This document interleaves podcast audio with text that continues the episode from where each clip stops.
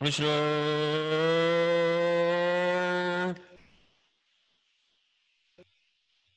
FM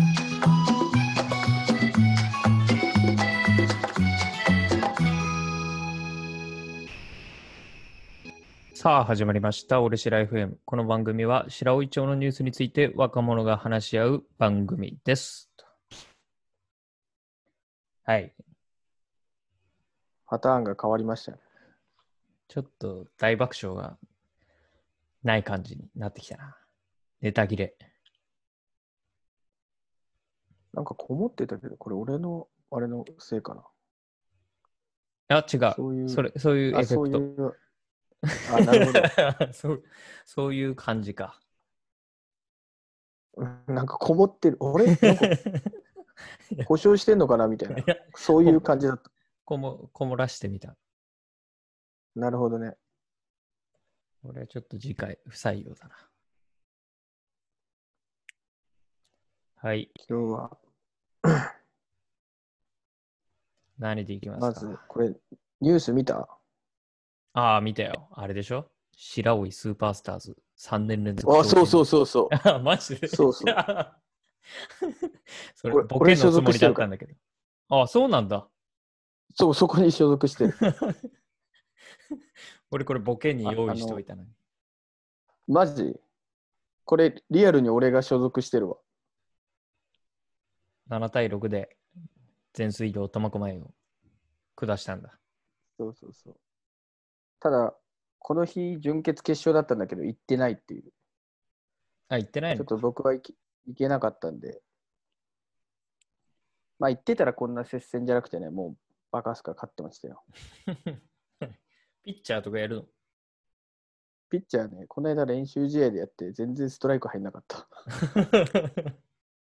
ちょっともう、ピッチャーは無理だけど、今、いろいろやってるね。セカンドとか、ライト、サード、レフト、センタそしたらこれで優勝したから次なんかどっかあんのー。全道、9月に全道があって、なるほど。優勝すれば、まあ全国、まあ東日本なのかな。うーん。がありますね。3年連続。しかもこれ、すごい劇的だったみたいで、うん。き初回に5点ぐらい取られて、おで、5-1、5-2になって6-2になったのかな。ーうん。 5-1、6-1、6-2になって9回裏、6-2で負けてて、マジ5点取ってサヨナラ勝ちだったらしいよ。すごい劇的。準決もね、サヨナラだったんじゃないかな。多分延長10回サヨナラ勝ちじゃないか。うーん。すごい勢いに乗ってたみたい。これは全土行っても頑張ってほしいっていうニュースですね。 まあ、てか、いや、頑張りますよ。僕出ます。そう全土大会はい自分で出るんいでける。自分で出るんで、優勝を目指して頑張りますよ。はい。スポンサーお待ちしております。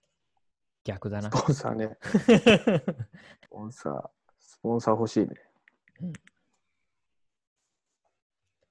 もうそれ、今日はもうそれ言えば言えればいいかなと思うぐらいだ った。 たらもう今日はこの辺で。はい。ありがとうございま した。 5分も経ってない。あと何かあったっけあとは白老町の人口が前年同月比で253人減ったっていう。ああ、まあね。毎年のように減りますからね。これ、国立博物館出ても増えないんだ。うん。そうだね。職員増えとか。増えてもなんか出てってるみたいで。ああ、じゃあ、うん。一応増えたけど、まあ、いつもより多分減り幅は少ないのか。うん。なんかね、1500人ぐらいね、苫小牧から通ってるみたい。ああ。そうなんだ白老の企業に、企業に。ああ、そ苫小牧か。って言っても、でも、西清岡とか西側う。なんだろうね。さすがに東側には住めないよね。うん。西側。西京岡から、まあ、苫小牧駅ぐらいまでじゃない遠くても。やっぱりそれは苫小牧から住んで、ちょっとでも便利に行きたいっていう感じなのかな。便利なのと、安いかもしれないね、苫小牧の方が。何家賃家賃もそうだし、水道料とかも苫小牧って全あ全道で一番安い。ーそうだだあよー、ね白老がね、全道で30何番ぐらいなんだよね、上下水道入れて。あーでもまあ上から数えた方が早いんだ。そうそう上から数えた方が早いんだけど、その1位が隣にいるから、 うん。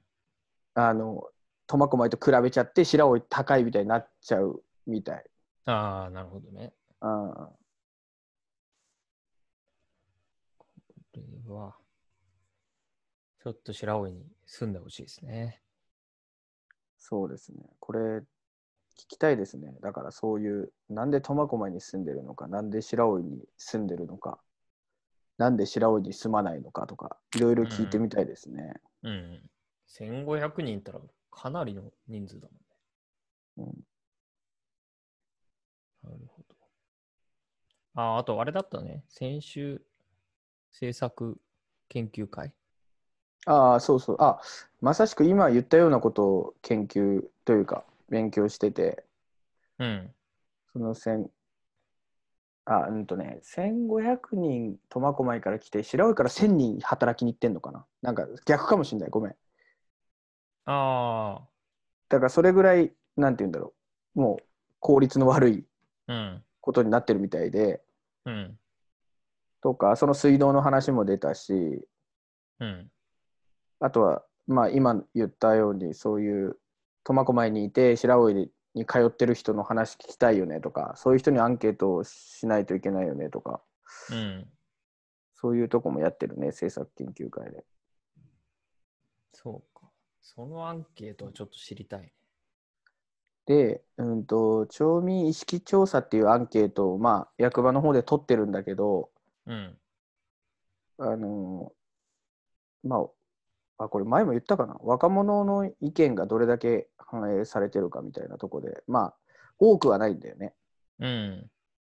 だから、もう若者に絞って、あのアンケートを出して、その人たちに回答してもらうみたいな、うん。あそれを、まあ、今、考えてるっていうか、内容を精査してるところで、あ、なるほど。うん。これね。どうなんですかね、札幌に住んでる古俣君からすると。これね、怖いのが、ちょうど先週ぐらいにこの俺知らのネタをまとめてたんですよ。それこはそい自由研究になりそうなので。はい。して、テーマで、ここがダメだよ、白老町っていうあやつをあー、ちなょっるとほど。考えてたんですけど、はい。結構過激なんですよね。どういうことですかど ういう結構できない。いや、でき YouTube る。に話せる。は話せるんだ。じゃあ大丈夫じゃな話せると思う。話せると思うよ。話せあるじゃあこのいいいんじゃな少いないうちに、聞いてる人が少ないうちに、ここがはいダメだよ、白老町。今言うんですか。えちょうどね、この話の流れで ああ、じゃあ言ってください、ぜひそれは。これね、結論、まあ、あくまでケース1ですよ。僕という人間がどう思ったかって話なんだよなるほど。みんながいいみんじゃいな多分思ってないかもしれないですが、です一つの結論が、一番大きいのが、この自分の価値観を他人に押し付ける人が多いって いう、人の話です。か。はい。そ れ、それはもう、マシンを食ったあれ だね。マシンを食ってるわ。マシン食ってますよ、やっぱり僕。マシン食ってるね、それは。うん、非常によく分かってしまうわ、それは。うんそういう人が、やっぱり白老のことが好きなわけですよ、僕は。その食べ物とかもね、うん、美味しいし、はいまあ、温泉とかも大好きだし、入れたらいいなと思うし、うんそして仕事も今別にリモートなんで、白老でやろうと思ったらできるというか、職種的にうも別にどこでもできる職種なんで、うん。でもなんで行かないかって言ったらやっぱり自分の価値観を他人に押し付ける人がいるからっていうのが、なるほどね。うん。これはちょっとね、なかなか僕ばっかり喋れますよ。この話題については。例えば、どういうことですか例えば、まあよくある、俺がよくされる押し付けは、パソコンばっかり見てとか、あゲーム、ゲームばっかりやってみたいな。うん。のを、まあ、よくお酒飲んだ人とかにこう説教みたいに言われるわけですよ。あーそれは、近しい人ってことだよね。近しい人もそうだし、まあ、でも白老で飲み屋なんか行ったらさ、あやあ、っそぱういりうこ近としくなくても話しかけてくる人とかいるじゃん。うん。そういう時になんかお酒飲んで若者に、いや、今の子はやっぱダメだよみたいな。そのパソコンばっかりゲームやってみたいな。画面の中しかいないからみたいな。世界が狭いみたいな。ああ、そこまで言われるそこまで言う人もいいるね。ああ。まあ結構そんなこんな説教じみてないよ。面白おかしくもっと言うんだけど酒の場だから。あでもそれ俺大体お酒飲まないからシラフだからあ、ああ、すごいイライラするの。この酒飲んで若者に説教を垂れてるあなたの方がよっぽど迷惑だって思いながら。いうもう、誰か想像してるじゃん。その、不特定多数の誰かじゃなくて、特定してるじゃん、それは。いやでも結構いる。複数人出てくるから特定はできねえと。ああ、そうなんだ。うん、そういう人が多い。なんか、その別にパソコンやるのが幸せな人もいるし、ゲームやるのが幸せな人もいるし、なんか、あなたが考えてる幸せが全てじゃないんですよっていうの。言わないけどね。すそれはすごいね。こないだしたばっかりだわ、友達と。ああ、白老のいや、うんと、それは全然関係ない、高校の同級生と。あーそれはね、結婚についてしたね。あー、結婚もそうん。う。なんか、そうあそうなそうたあなたの時代は別にその、大体24歳とか20代前半で結婚して、うんうん、なんか子供産んでみたいな、それが幸せだったのかもしれないけど、今、全然状況違いますよねみたいそうそうそう。結婚はすごい言われるよね。な。うん。し、なんか周りも、その、してる人の意見も聞くけど、うん。それ幸せみたいな感じで思うもんね、やっぱり。うんうん。そうで、だね。自分で結婚してる側が言っちゃってるもんね、もう別に、いや、幸せとかじゃないみたいな。 もう別、なんか、でも子供いるから、みたいいな感じで。な。うん。だからその、勝ち組負け組とかっていう言葉もあるじゃん。うんうん。なんかそ、それが、結婚してたら勝ち組、結婚してなかったら負け組みたいな言い方じゃん、世世間では。うん。いや、全然そんなことないよな と思って、うん。それすごい思うね。その、結婚しなきゃいけない価値観をこう押し付けてくるっていうのはすごい感じるね。それは別にその白老町とかじゃなくて、うん。大抵の、なんていうの、お大人っていうのかな、はすごい言ってくるかな。そうだね。うんそういうところに、やっぱり、押し付け絶対結婚した方がいいよみたいな。早く結婚した方がいいよみたいな。ああ、あるある。知らない。そんなこと知らない。あと、やっぱり、一番、なんか、はって思うのは、あの、酒飲んだ本数が偉いとか。酒飲まないもんね。酒飲まないから、強要されるのが一番嫌いだもんな。そう,、ん、そういうとこだね。これ、めっちゃ俺、敵作ってるかもしれない。聞いてたらね。あー俺別に、その日はいくらでも飲めるから、別になんか、飲むんだけど、うん。次の日はまあ、毎回後悔するね、俺はね。そう、俺、酒、その飲んでる暇あったら、別に読書したっていいじゃん。俺、読書まあする方が好きなんだから、別にそうだ。うるさいっていう。いや、だけどそれはやっぱりね、あるんだよ。何あの、酒、酒飲ん、酒強いのと喧嘩強いのが正義みたいな時代だった から。 そうそれさ、そういう人が決まって言うのが、なんか腹割って話したいみたい。なんかお酒で。お酒で。いいやいや、いやなあるでしょ。でもあるんじゃないそれは。ノミニケーション的なことが。や、僕ないんですよ。お酒飲まないんで。飲みニケーションないんですよ。そもそも。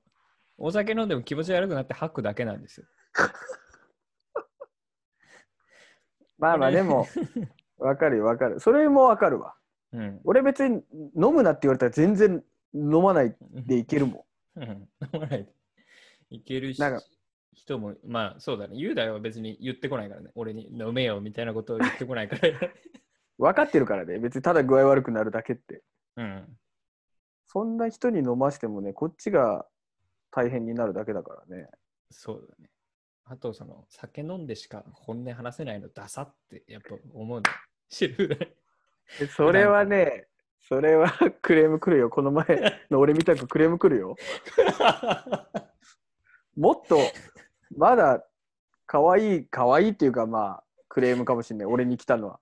お前は すごい、すごい人を敵に回してるかもしれないぞ。いやー、こ喧れ、嘩も酒も強いんだぞ。大体そういう人って。いやー、もう大丈夫ですよ。僕、こもってるんで。オンラインにこもってるんで。いや、だけどまそうなんあ、だよねなんかそれ、意味わかんないな。まあ、そもそもさ、うん、それはあるかもな。シラフじゃないのに本音がね、うん。そういう関係性なのかっていう話もあるしね。本当に信頼関係築けてたら、酒飲まなくてもね、腹割って話せるしね。うん。ただ、そのより、なんていうの、無礼講じゃないけど、フランクに話すようにうん。するために、お酒というものを使って、こう、距離を縮めようとしてるんじゃないそれはいいですよ。その、それでしかできないんだったら、あなたはそうしていいですけどそ。れはだから、トゲがある、トゲがある。それでしかとかだったら、トレゲがあるけど。まあ、そうだね。ね。そういう人はいいけど、強要していくんだってことでしょ うん、強要してくんの。一緒に飲もうぜって言うなっていう話ですよ。一緒に飲もうぜはまだいいんじゃない俺飲めよって言ってこうついてこられるのが一番きつそれでこれ、そうだね。俺はちょっと、ごめんね。ちょお酒飲まないと本音話せないから、一口いただきますって言って、あなたはソフトドリンクでいいです。はい、どうぞ、本音で話しましょうっていうステージだったらいいですよ。 あーなるほどねなんかそういう文化というか、やっぱりあるじゃん。それはあるね多分それはうん。その酒を強要する文化はそのなんて言うんだろう白老とかじゃなくてそのある年代からあるんじゃないうん、まあそうだろうね。昔は。一定の年齢の人やっぱ飲みに出歩いていた人たちうん。がっていうとこだとそうそうそう。ノミニケーションとか、麻雀とかね。思う、うん、それこそタバコとか。タバコとかもね、うん今全部ねこうなくなっていってるからもう飲みしかないのよ多分きっとお酒以外ないのよ、うん公にできることが、うん。それはもう全然いいですよ。全然いいんですけど、なんか押し付けないでくださいって。なんか全然違うんでっていう。 僕ら、僕らの考えと結構違うんで、あんまり、その、あなた方のやり方だけでやられても困るなっていう。それをだからそう言われた時に言えるかってとこだよね言えなくてやっぱ、無理して飲んで顔真っ赤にしてる人とかもやっぱいますからね、そうだね。うん。で、俺も結構言えないのよ、黙って。うん言えないのかい俺そ言えんなだい。け強く言って言えないんだ言えない。言えないから、いや言えたらね、多分、俺はいるんだよ。白老に。うんあーそっかそっかうん。して言えなくて、ストレスが溜まるから、行かないあー。行ってないんだろうな。いてかそれなら飲みに行かない方がいいんじゃないや、飲みに行かなくても言う人いるじゃん。いるそんな人飲みに行かなくても、なんかその前提として、なんかその、あー今度一緒に飲みにでも、みたいな。ねもう飲みに行かないで今言えばいいじゃんって。今度飯にでも、みたいな。なん かその、なんか改めて場を設けなくても、今言えよ。飯でもいいよねだからまあうん昼飯にすればいいんじゃないだから昼飯会いた最かった高。ね、ランチでいいよね、多分うん。ランチミーティングが一番いいんじゃないランチミーティング一番いい早くお風呂 入れるし、寝れるし。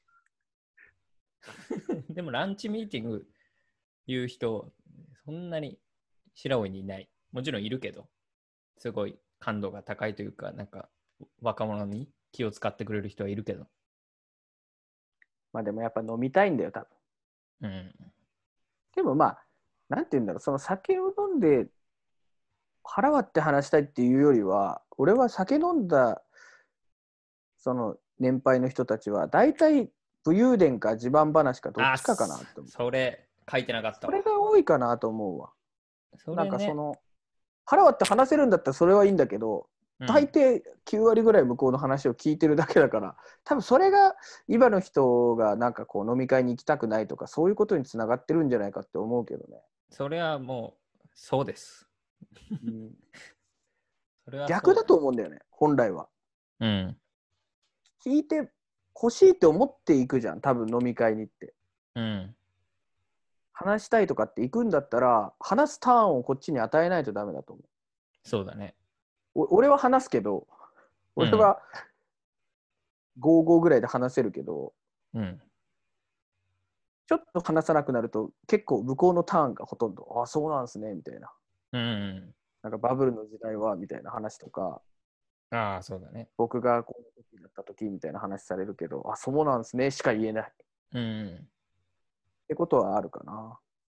俺、そういう場になると、その場所にもよるけど、やっぱりゲームしちゃったりするんだよね。複数人でいる場合。どうでもいいからゲームって何いや、普通に、スマホでゲーム始めたりとか。おお、それすごいね、逆にその勇気。それだって、そこに参加しても何も得られないし、なんか面白くないなと思ったら、あんまり話聞かなくていいかなと思っちゃうんで。それならまあ、帰る方向で考えるかな。ああ、早く帰ろうって考えるかそれがね、これ、シラフあるあるだと思うんですけど、運転手なんですよ。よくな。ああ、あそりがっちな状ち況が。なるほどね。まあだから、いいのよ。俺別に、その、その場にいる、シラフでいることもいいんだけど、そこで、なんかスマホ見てたりしても、別にもう放っておいてほしい。ああ、好きでやってるから。うなんかん一。緒に争そうぜみたいなので、武勇伝を聞かされるのが嫌だね。なんかそういう。もう、そもそもその時点で一緒に話そうぜが成り立ってないもんね。なもうそう、なんか俺の話聞けよなんだよね。そう、う。そういう感じだよね。なんかつまんない授業をする先生みたいな感じだ よね。聞いてないのが悪いんじゃなくて、面白くない授業してるそっちが悪いんでしょみたいな時あるじじゃん。 なんかそういうイメージだな。それだね。やっぱそういうとこが多分一番今話したところ。なんか居心地これが悪い。すごい、人によって違うな、でも。そのめっちゃ聞聞聞く側に回る人もいるもんな。でもその、コミュニケーションしようとかっていう人で、うん。めちゃくちゃ聞いてくれる人もいるよ、逆に。ああ、なるほどね。うん。だから逆にこの人ほとんど喋んないみたいな時もあるね。年配の方と一緒に飲みに行って。その人だったらいいかもしれない。俺、あそういう人に会ったことがないかもしれああ、そうなんだ。ない。うん。それは、じゃあ、うん、でもその人っ運てが普段から話聞いてくれる人じゃないの、多分。まあそうだわ。そういう人だったらなんかいいんですよ。なんていうの、まあじうん、他の人がそうじゃないって言う言うわけじゃないけど、まあ、人格者だよね、 多分ね。そのああ、そう。ある程度すそういう人だごっいたら聞ける人はね。そういう人は大体強要してこないんですよ、そもそも。 まあそうだね。自分の価値観を。そうなっちゃうわ。うん、あ全然確かに無理じゃなくていいよみたいな。飲まなくてもいいよって絶対言ってくれるんで、そういう人うは。ん、そうだな。その辺がやっぱりちょっと若者がこれでも、来ないんじゃないかな。ね、会社とかでね、勤めてるその管理職の人は、参考にした方がいい気はしますよね。うん。幽霊話してませんかとか、昔話してませんかみたいな。うん。知らない単語、単語というか知らない人、登場人物ばっかりだったら面白くないのは当たり前だからさ。うん。まあ、ごくまれに自分の武勇伝しか話してないのにめちゃくちゃ面白いっていう例外もいるけどね。いるね。そういう人もい る わ。うんそういう人は俺別に嫌じゃない。あー面白ければね、いいんだよね。うん。圧倒的に面白ければ何のあれもないよね。例えばお笑い芸人がめ武勇伝話してても多分めっちゃ面白いから許せると思うんだけど、うん。やっぱ大抵面白くないもんね、武勇伝って。うん。そうだね。うん、で、武勇伝とセットでその価値観の押し付けが始まるんですよ。俺が若い頃はこうこうこうしてて、みたいな。今のお前どうだみたいだから飲みに出歩いた方がいいぞとかね、な。うん。言ってくるよね、確かに。うん。それは一つの正解かもしれないけど、なんかそれは全てじゃないっていうことを知らない。まあ、そうだね。そこですね。そんな人と同じ道をたどりたくないって思っちゃうかもしれないね。うん。まあこれ多分白老に限った話じゃないんだと思うけど。ないね。うん多分、どこどの、こでも。うん。そうなんじゃないかな。その、世代間の話で、うん。札幌でもあるんじゃないあるだろうね。うん。ただ、白老の方が圧倒的にやっぱり知り合いがいるし、うん。っていうところで多分、嫌なんだろうね。そうだね。あと普通に、もう今もだいぶ時代変わってるけどさ、なんかその、うん性差別的なことが行われるじゃん。それこそ結婚の話とかだったらさ、えー、料理も洗濯も自分でしてるんだ、みたいな。いいお嫁さんになるよ、みたいな。ああ。言ってしまっても、なんか、感度高い人だったらやっぱりドキッとするわけよ。あその場にね。そういう感度高い人がいたら、多分。ーもうでも、すごい厳しいというか、あれだよね。になっちゃったよね。そう考えると。うん。何言ってもそういう、何、セクハラ的なことになってしまうっていうのかな。うん。本当に大変というか、管理職の人はか、かわいそうというかね、何でも言われる時代だなっていうのはすごい、うん。よしあしなんだけどな。まあ、いいこともあると思うけどね。何その例えばそのなんていうの過激なセクハラみたいなことがより世間にこう出るようになったというかさうん。前よりはだから女性が訴えやすくなったっていうのかななんていううんだろう、ん。そういうまあそういう部分はいいと思うんだけどうん。なんかちょっと個人的なこと聞いただけでも うそれがなんとかハラスメントとかってなるってすげえ生きづらい 生きづらいなとは思うけどね、何にも聞けないじゃんっていうのはあるけどそれは多分なんかもうね、一回勉強するしかないと思うんだよね。昔はなかった概念だからさ。なんか今の若い人たちはそれこそネットとかめっちゃ見るから、そういう問題に敏感になって知識とかも溜まってくじゃん。うんだけど、そのおじさんは何も知らないから。まあそうだねうん。その急に言われて、はあ、みたいな。でもそう、うん、そんなにやっぱ思う人は思うんだろうなそのまあ個人によって違うよね女性も捉え方がさうんうん。もちろん。ただ、この今、俺らより年下の、もう生まれて育って、小学生ぐらいからスマホを触ってるっていう人とかは、やっぱりその人権問題とか、そういう意識が高い傾向があるんだって。いろんなニュースを見るか高ら。いのに高いのに誹謗中傷とかは多いでしょあそれは多いね。う、うん、なんか矛盾してる気もするけどそうなんだねまあ、それは両立するんじゃない高いけど、誹謗中傷。誹謗中傷ね。してる人もどどの年代なのかわかんないけど。まあ、人によるんじゃない単純にで。もその学校の中でとかってあるわけじゃうんん。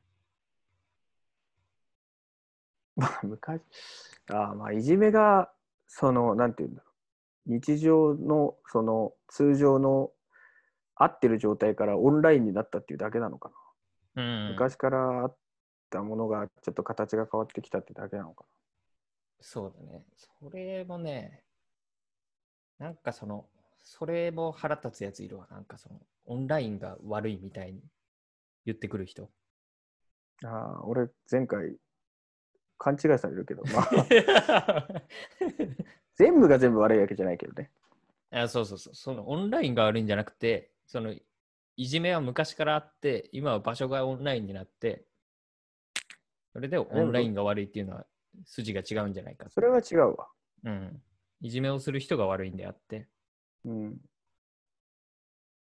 人だよねどっちみち人だと思う、そうなんだよね。そういう、無駄な、なんかその二項対立というか、オンラインだったらこう、オフラインだったらこうみたいな極端な話にする人が多いね。うん、あれが、なんかそういう話し方が結構モヤモヤするから。どっちかじゃないっていまあ両方ねう。うん。両方使い方を正しくすればというかなんて言うんだろうねうん。いいとこ取りでさ、それこそ、そうそうそうそうそう雄大言ってたそのオンラインで ICT で最先端のこともしながら外遊びも別にできるわけじゃん。うん、なんかそのまあオフライン や。遊びだね。外遊びだけだとね、クレーム来ちゃうから。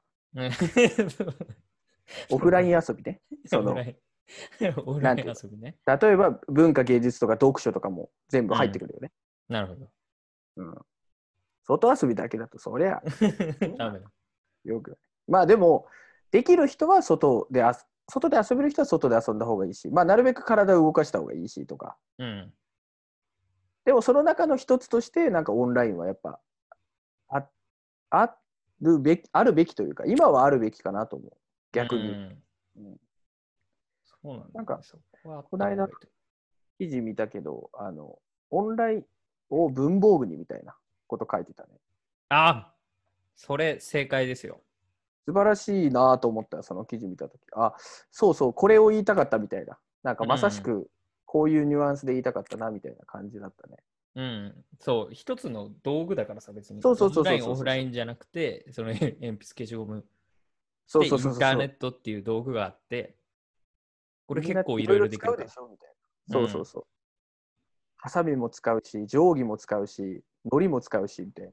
うん。なんかそれはでも、全部そうだよね。その学校だけじゃない。あ、そうそうそうそう。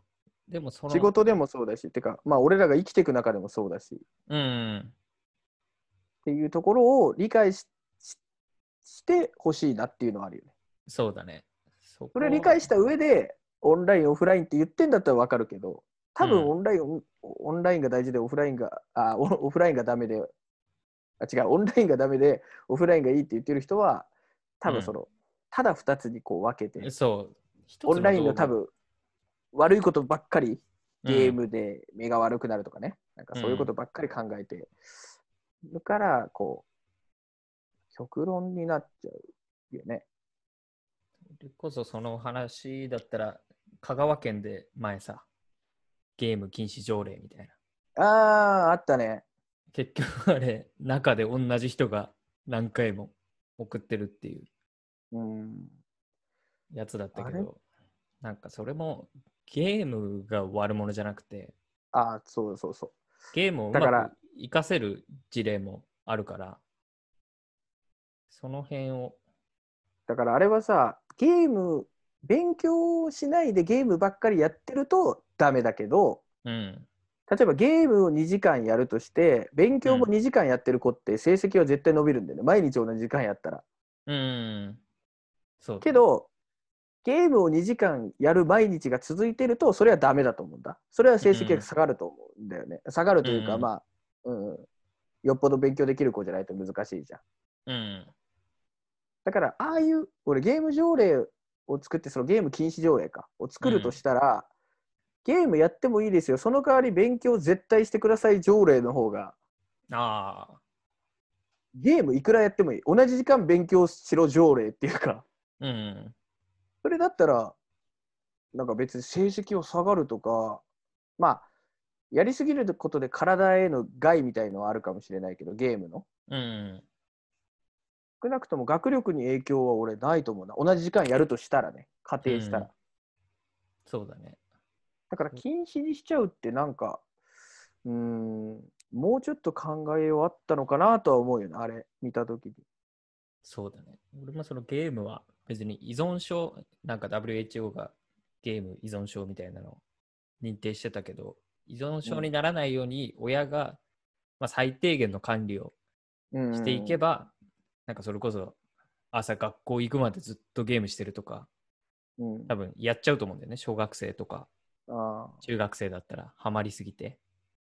そういう状況をちゃんと止めてあげるうん、ことをすれば、めちゃくちゃ議会みたいな感じになってるんじゃ ないこれ、政策提言できるかもしれ ない。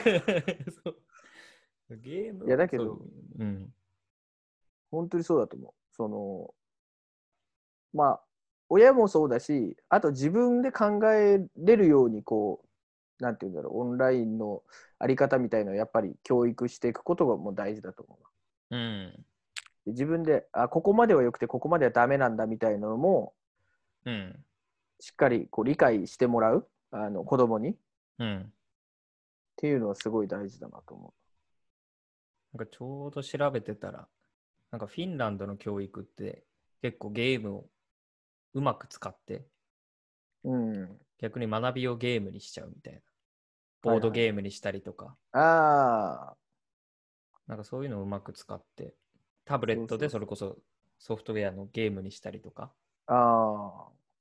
なんだからさ、楽しい学びあの、昨日テレビでたまたま出てたけど、ワードバスケットってあるじゃん。うん。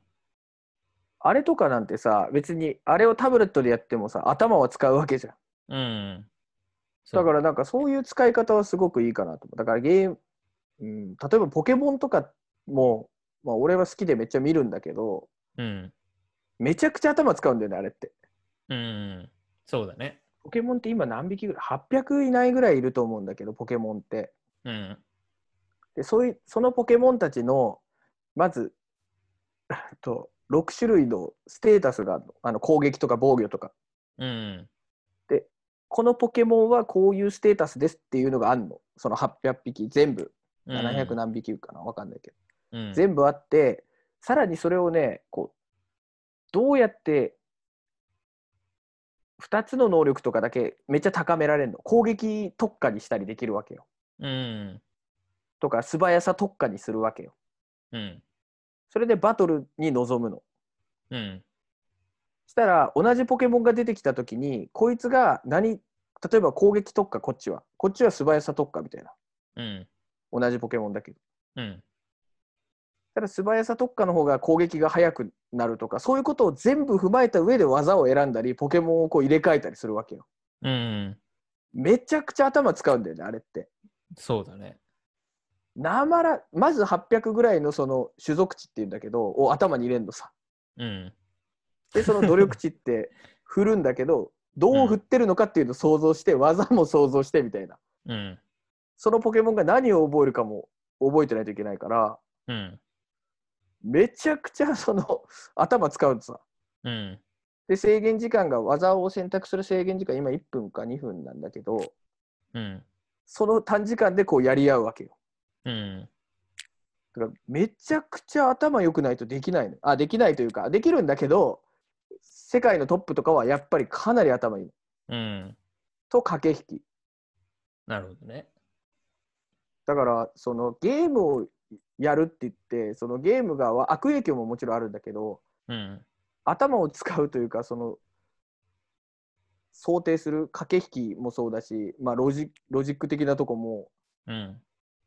かなりその鍛えられると思うんだよねポケモンの対戦だけでね。そうだね。社会に出てから多分そういう頭の使いそ方うそうそのう方が多いし。そうそうそうなんか戦略的なゲームとかも多分そうじゃん。うん。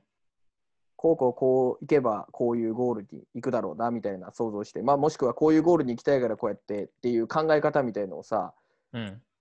ゲームとかで何三国無双みたいなやつとかで三国無双はね、あんまり使わないかもしれない。戦略ゲーじゃないんだ、あれは。 あれそうちょっと似てる三国志ってゲームとか、信長あ、の三野望と国志か。はそうなんだ。うんちょっと俺、ほとんどそういうゲームやってこなかったからわかんないけど、でもなんか、そういうので勉強、勉強っていうか自然に身についていくのは悪いことじゃないと思うけどね。うん。いやーだからゲーム、昔はそれこそインベーダーゲームみたいのしかなかったじゃん。ああ、なんか本当にポケモンとかがどういうゲームなのかをちゃんと大人がやってみるっていう機会があるといいかも。逆 に。逆にこんなのそ覚えれはられな面い。白いかもしれない。あ多分そういうのが肌で分かってないんだよね。ーあー、そうだよね。だからもう、なんか分かってない人には、わか分からせるんじために、やっぱやってもらうしかないよね。うん。見てもらったり、やってもらうしかない。実際体験してもらう以外ね、もうないんだよね、多分。うん。そうだね。ポケモン、多分めちゃくちゃ難しいと思う。いや、マジ難しいよ、あれ。うん操作とかじゃないんだよね。なんか頭の使い方そうとか。そうそうそうそうそうで道具がとかそうあ道具も持っててうん。で6対6なんだけどそこから3体選ぶんだよね66からね、33でやるんだけどどのポケモンを選んだかみたいなのも想定するわけようん。でこいつが来たらこうとかっていうのも想定しながらここで、まあ、今ダイマックスってやつがあるんだけどここでダイマスダイマックス切ったら勝てるとか勝てないとかっていう話になってくるわけよ うん。だからもうね、そんな、何、インベーダーゲームでこうパンパンパンって押す、 なんていうんだろうね。あれ、頭もまあ使うんだろうけど、ちょっとね、ちょっと連打とかさ、う、思うん操作系のことじゃなくて、まあ、格ゲーとかもどうなんだろうね。一応駆け引きではあるかもしれないけど、うん。まあ、突き詰めれば頭は使うだろうね。うん。ゲーム、まあそもそも e スポーツがあるからね。そうだうんそれが出てきて、ある程度だって職業みたいになれば。 それでゲームを否定しちゃうとさ、スポーツすべてを否定するのと一緒になっちゃうわけでしょ。そうだ例えば野球、なんで野球やるんだ、ダメだろって言ってるようなもんだ から。うん。いや、だって僕、e スポーツの選手目指したいって、ゲームで世界一になりたいってうん。言ったこの夢を削ることになってしまうから、うん。それは違うなっていうのが。それ違うっていう人の答えは大体そんな画面のとこだけで起きてることになんか人生を使うべきではないみたいああ、でも、それで世界一になったら、多分そう言ってる人のもう500倍ぐらい稼ぐけどなって言ったな。。方がい いわや そうだねとんとんでもない稼ぐからね、あの人たち。うん。いや、知ってああと幸ねせだと思うんだよね、別に。あと、あのこれ新聞で見て、あの実際、あの俺の友達とかもそういうの病院に行ってたんだけど、ある病院で、うん。うん、と難病で、まあ、筋肉とかが萎縮してっちゃって、最終的に早い年齢で亡くなってしまう子たちがたくさんいる病院があって、うん。そこの病院で今、すごい e スポーツが白熱してんだって。えー、すごいね。でその人たちってどんどん体動かせなくなるんだけどゆ指とかは動動かせるじゃん。うん。したらそどうのするんだゲ e スポーツで戦えるわけよ。うん。でしかもまあなんて言うんだろうハンディキャップを持ってる人と持ってない人が戦うんだって世界とかまあ日本全国でオンラインでね。うん。してもう全然勝っちゃうんだって強すぎてあもうめっ ちゃゲームやってるからその人たち。ううんん。でもそこで、なんて言うんだろう、もう、あと何年くらいしか生きられないっていうのがあるの、その人たちって。うん。もう、本当に、俺らの年代まで生きれない人もたくさんいるんだけど、うん。そんな中でその e スポーツが、その、なんか外との世界をつなげてくれたっていう言ってたのよ。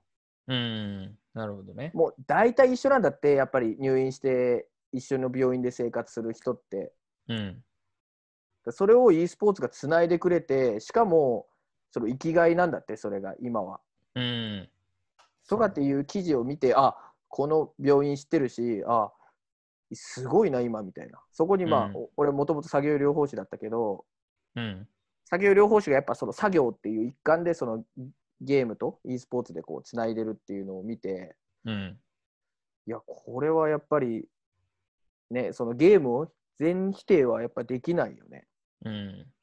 そういう生きる力になってるんだなって思うとそうだねす。げえ大事なことだよねと思ってすすごい脳みそ動くし、達成感も感じるし、そうそうそうそう興奮でやすっるぱし。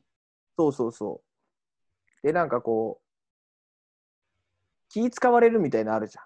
わざと負けるみたいなさ、うん。。とかもないんだって、めちゃくちゃガチでやるじゃん なるほどね。どんな人とも。うん。それでもやっぱゲームってやっぱ差が出ないっていうか、なんて言うんだろうね。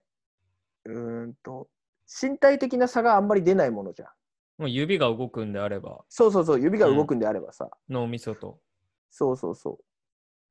だからなんか、すごく、あこういう使い方あるんだな、みたいな。うん。 e スポーツはね、すごいね。素晴らしい。いい話。これいい話しましたね、今日はちょっ と。こういう、何の話だったっけあ、若者が知らない、白老に行かない理由だったり。若者が白尾に行かない理由ですごい最 後、e スポーツで世界がつながるみたいな話になりました。すごい壮大な話になってしまいましたけど。 うん、なんかそういうのをとりあえず認めてほしいから、そっとしておいてくださいっていう。うんまあちなみに白老多文化共生ですから、やっぱ認め合う社会じゃないとダメですからね。そうなのよ。うん。それいつも言いたくなる。それが一番 です よ。うん。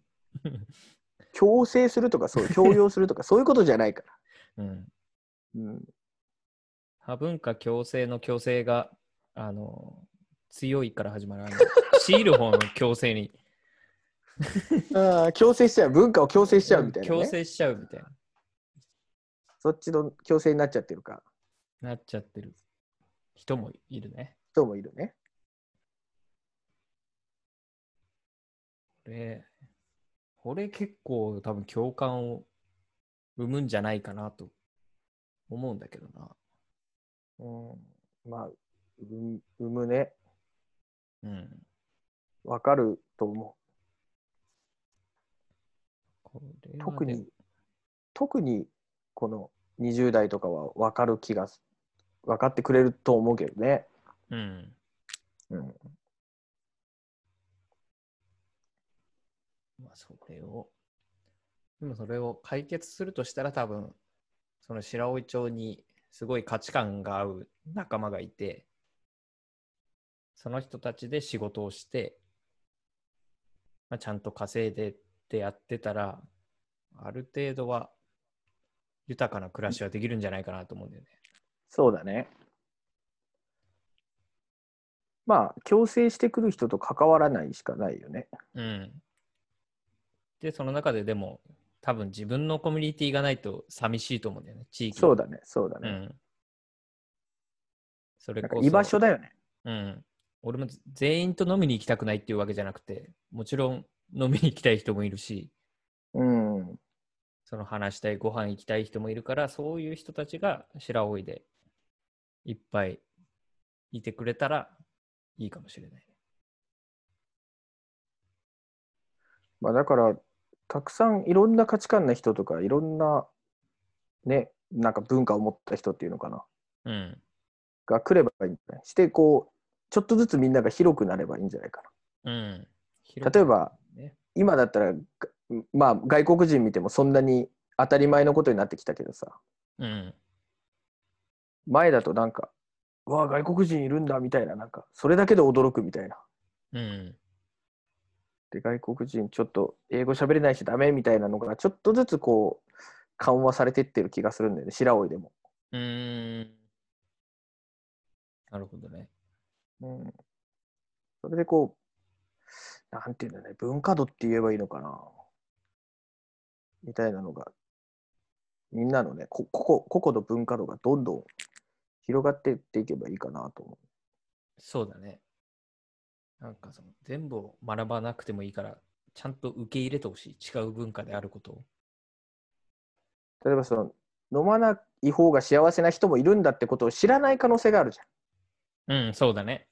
ゃん。うん、いや知らないんだと思うんだよね、本 当に。まあ知らないんだろ うね。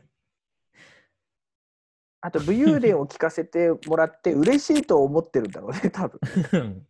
その武勇伝聞いてこっち側がすごいって思ってるって思ってんだろうねきっと。うん。でもだか悪らそ気れははないんだよ。そうそう悪気はないのよ。強制してる人もうん。酒飲んで酔っ払った方が楽しいと思ってるかうら。ん。だけど本当に辛い人もいるんだよみたいなのを多分ちょっとずつ分かってもらうしかないんだと思う。うん。これ否定しても全く意味ないからさそういう人をそうだね。それでの飲まないんですよって。ああ、でも俺も30くらいの時全然飲まなくて、もう40超えて毎日飲んでたらもう50になったら今これだわみたいな。なんかその。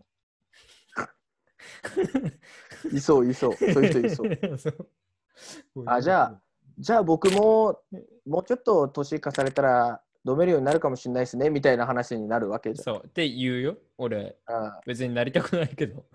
あいやまあなりたくはないかもしれないけどさ。うん。だけどそれだったらそこまで強要しない人でしょそういう人は。そうだね。それそれはまあ、まあまあまあいい人。まあ分かってほしいよねそういうひ、飲まない飲めない人をね。うん。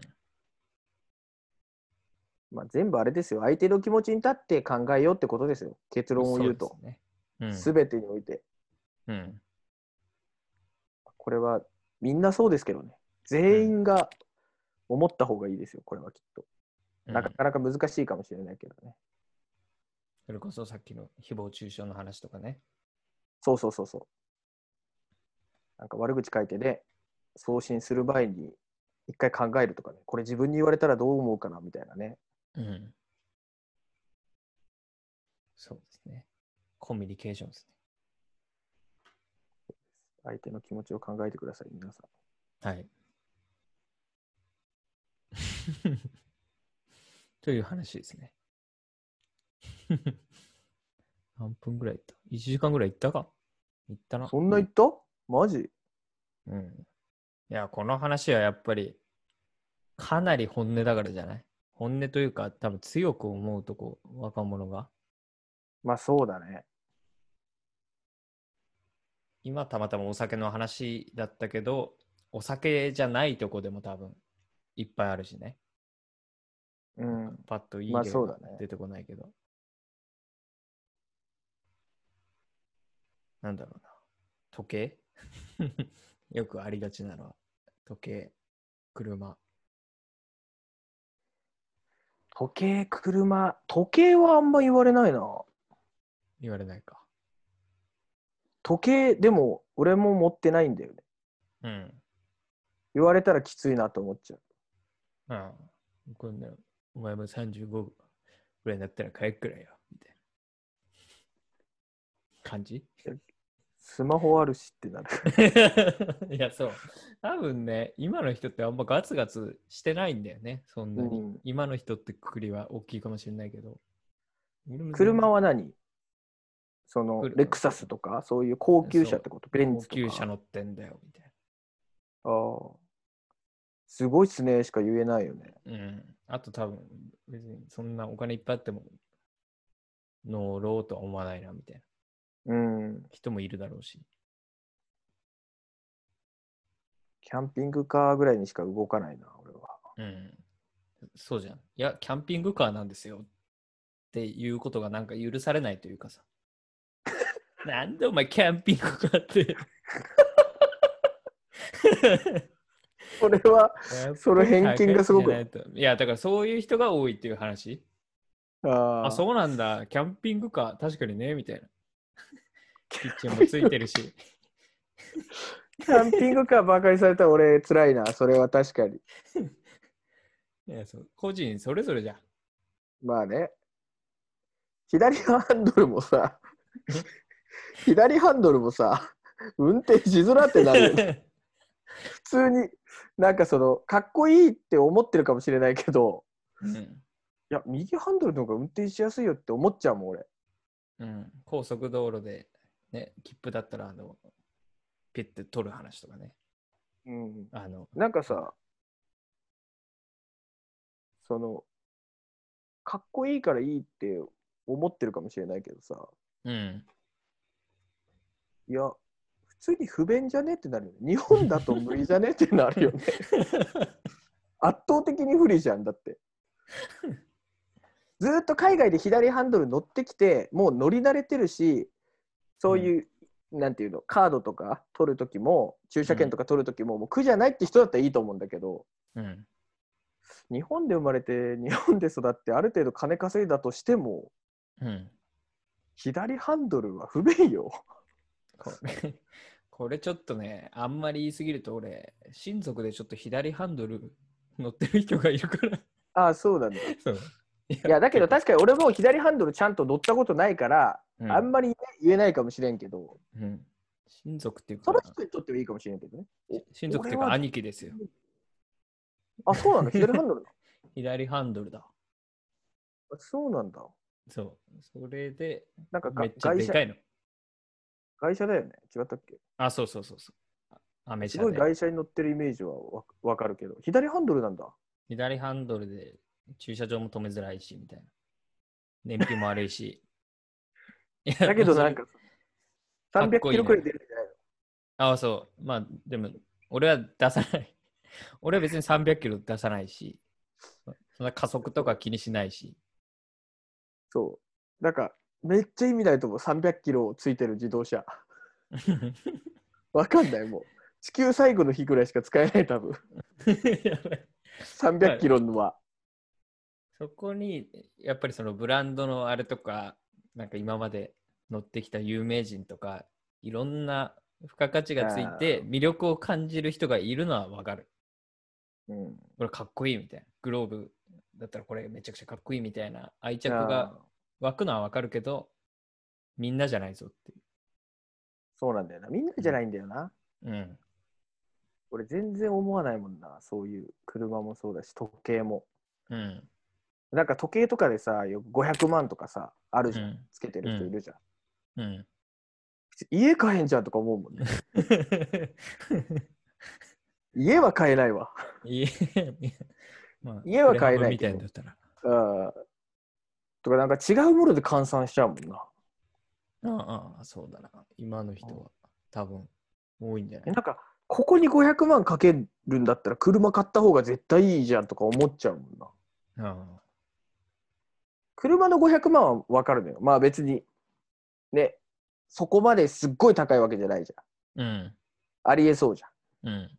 時計の500万が俺はわかんねえな、全然。それも多分、プロ野球選手とかがテレビ番組でやってるじゃん。うん、やってるやよってくる。ああいうのを見てやっぱり、ステータスみたいな。あーもし自分がプロ野球選手でそれだけ稼いでたら買ってんのかな、じゃあ。もしかしたら。多分、みんな買ってるコミュニティにいたら買うんじゃないやっぱり買う時計のっかていいよねみたいな。そうなのかそうなのかそういうでもこと俺、かプロ野球選手じゃないから。まあそうだねうんそういうのも許容してほしいっていう。別にブランド本着なくてもいいんですよ。ユニクロいいなと思って着てるんで。えマジでユニクロ最高ですよ本当に、 うん勝るものないと 思うユニクロいやそう本当なんかいくら金あってもそこは今最高なんですっていう。僕にそうそうそとうっそてうはっていう。そうそうそうこれがで自分の収入が10倍になったとしてもやっぱユニクロはすごいようん。ユニクロはすごいと思うんで。ただやっぱり高いものは持つよっていうのはわすごいわかるうん。ちゃんといいやつを買っとけばやっぱ持つっていうのはねすごいメリットかなと思うあだから時計とかも多分そうなんだろうねきっとあ。うん。 500万とかの買えばよほどのことない限りその例えば500万20年使えるとかうん。 500万で買ったけど20年使えるとまああそれだったらっていう思うかもしれないしねうん。長持ちするよもうやっぱりいいもあんとこのパソコンとかね、俺もパソコンとかこれ結構するけど、それこそ50万くらいするけど、それは別に出していいと思ってるんですよ。毎日使うんだからあーだって。その50万はうん。毎日使うし、もうサクサク動けば元取れるなって思うから。ああ、なんかその、どこにその重きを置くかっていうのは個人に任せてほしい。うん、まあそうだね、それはね。うん。あの、その人の金で買うんだっ たら、言うこと聞くけどね。そうだね、そうだねう。 ん、買っちゃう自分の金をなのにね、自分の金なのになんでそれを支持されないといけないのってはなる わな、うん。うん。それはそうだわ。もちろん。そこそでれもめちゃくちゃ当たり前のこと言ってるけどね。うん。いや、でもそれがなかなか難しいんだよな。行くと。そうかな。そこで、そそうなんだこで勝負されて、なんか、まあ、マウントみたいのを取ってくる人もいるじゃないですか。俺はこうで、みたいああまな。あ武勇伝の中にね。あなんか別に、いや、そこで勝負してない、みたいな。い や、あそこで勝負してないっていうことが多いーね。まあ、ちょっと競技が違うかもしれないね。その人 そうたちとは。競技、全然違うんですよ。うなんんか野球ずっと20年間やってきたのに、いや、俺はもうサッカー、お前よりドリブルうめえから、みたいな。 そうそうそ うそう。そそんな感じ。まあああ、そうなんですね、みたいな。そりゃそうでしょうね、みたい な。で、お前、うまくなるぞみたいな。毎日本当ボール触って、草、草むら走ってたら、ドリブルうまくなるぞって言われても、いや、うそんなやら やらないんだよみたいなうん話にしかならない。分かっててもやってないだけだからね、うん。別に。うまくなるでしょうねっていう。うん。そりゃそうでしょうって、認めれるからな。うん。そういう人もいますよ。そうですね。てか、その T シャツ、トマトキッチンじゃない。バレたうん。俺らが打ったあのトマトキッチン。いや、お前売ってねえよ。 ちょっと今日来てみました。すげえ。俺あるかな。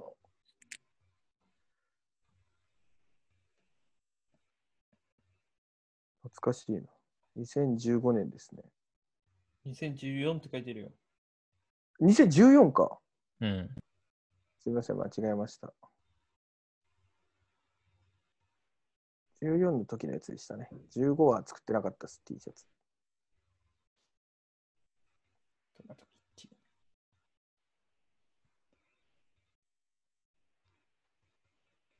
そんなとこかなそんなとこですね。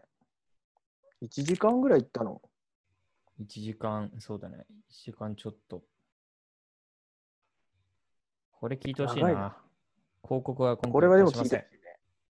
これは聞いてほしい。年齢絞って出すか広告で。ら。年齢絞ってな。 40いやでも聞いて50代以上かして、してみたらどうなんだろうね。なんか、したことあるこういう話。年な。配の人にいや、ないね。なんか、改まって言えないよね。あーうん、ないね。制作研究会でちょっと、まあ、ここれとはまたちょっと違ったニュアンスでは、うん。まあ、若い人の考えはきっと違うよっていうことは言ったことはあるけど、うん。ここまで具体的には言ってないかな。だって言ったら喧嘩になるもんね、多分。そうそうそう、なんかと、と、 うん。トゲが、トゲがあるような言い言い方はしできないからね、さすがに。うん。違うんですよって言ってもね。そうなんだよ、ね。でも、押し付けてきたらやっぱ違うんですよって言うしかなくなっちゃうんだよな。ああなたはそうなんですねって言ってもなんか、喧嘩売ってるみたいだし。これなん難かしい。またキングコング西野さんの話になってしまいますけど、うん、あの移動手段でよく例えてましたね。移動手段。うん、例えば、僕は海を渡りたいから船に乗るのに、うん。その飛行機、うーんと、遠くに行きたいから飛行機に乗るじゃうん。ん。で、陸で行きたかったら電車に乗るじゃん。うん。それを海で行きたい人に電車にお前は乗れって言われてるのは、それは違うよね っていう話をしてた。 ああ。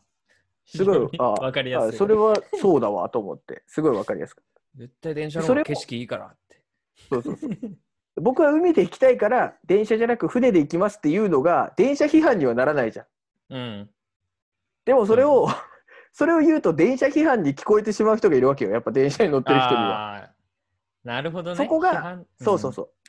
そこが多分今の言いか言い合いをもしね俺らがしそういう人年配の方としてもうん。うんその乗り物の話をまず最初にしないとちょっと難しいのかもしれないね。ああ、これで批判じゃないんで、そうそうそうそうそう批判じゃないですよっていう話をしないとまず。ああ、なるほどね。それを批判だことれで思う人がいるっていう。そうそうそうそういるらしいよやっぱり。これがすごい分かりやすかった。うわめっちゃしっくりくるなと思ったもん。うん。これでもよく勘違いしますよきっとみんな皆さん皆さんこの話を思い出して一回冷静になってくださいね。うん。これ、すぐしたら多分、怒られますよ。怒られますね。でもぜひ聞いてほしいですね。いろんな方に。これは、 うん。これ神回って書いてた方がいいんじゃない神回神回だわ。神回バブルを煽ってみた !WWW みたいな。いや白老、まあ、タイトルつけるとして白老に若者が来ない理由とか、あー結構釣りっぽいけど。いやーでもまあそうじゃないですか。うん。まあ、白老だけじゃないんだけどね。最後まで聞いてほしいけど。まあ、若者が地元に帰らない理由だろうね。ああ、それじゃないうん。それが多分一番しっくりくる。札幌とかでも、多分、自分のあの親族とか、昔から仲良かった町内会のおじさんとかコミュニティがある人は多分札幌でも起こると思う。こういうことは。そうそうそう。どこでも起こってることなんで、うん。これはすごいんじゃないですか。バズるんじゃないですか。これ、本、ありえますね。出版ま で。誰か言ってるよ、多分。もうすでに誰か言ってる。る。多分5万と出てくる、この話。 5万と出てくると思う、本当に。そうだね。5万と出てくる。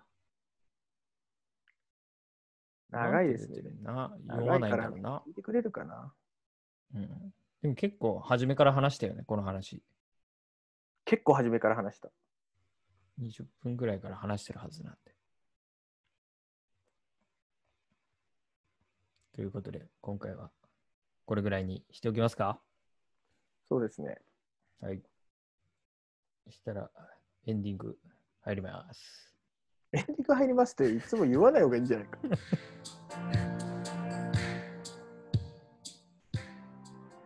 さあ、本日は若者が地元に帰ってこない理由を中心に話させていただきました。はい。まあ、ぜひですね、これは、まあ、先輩方、年上の年配方っていうんですかね、ご年配の方々にあのたくさん見て、聞いていただければなというふうに思いますので、ぜひよろしくお願いいたします。はい。それでは、また来週お会いしましょう。See you next time!